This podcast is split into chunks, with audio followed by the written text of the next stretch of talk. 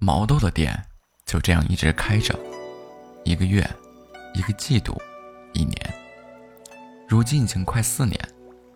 时至今日，我见到他，问他要不要趁着生意好开个分店，他说这是最后一家，只有这样，才能督促自己好好的珍惜机会，认真对待好每一位客人。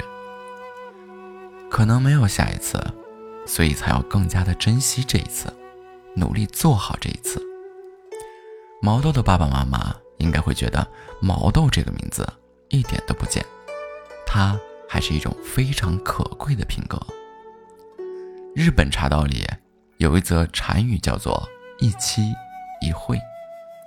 在江户幕府的末世，将军藩主锦衣直弼。在他的茶道感悟中解释道：“茶会是一期一会的缘分，即便之前主客有多次相会的缘分，也难保这一次不会是最后一次。所以，主人在招待客人的时候要竭尽全力，客人也要感念主人的这份心意。一期是这看似漫长，实则短暂；看似恒久，实则无常的一生。”一会是一次相见的缘分，是一次擦肩的缘分，也是一次微笑着的缘分。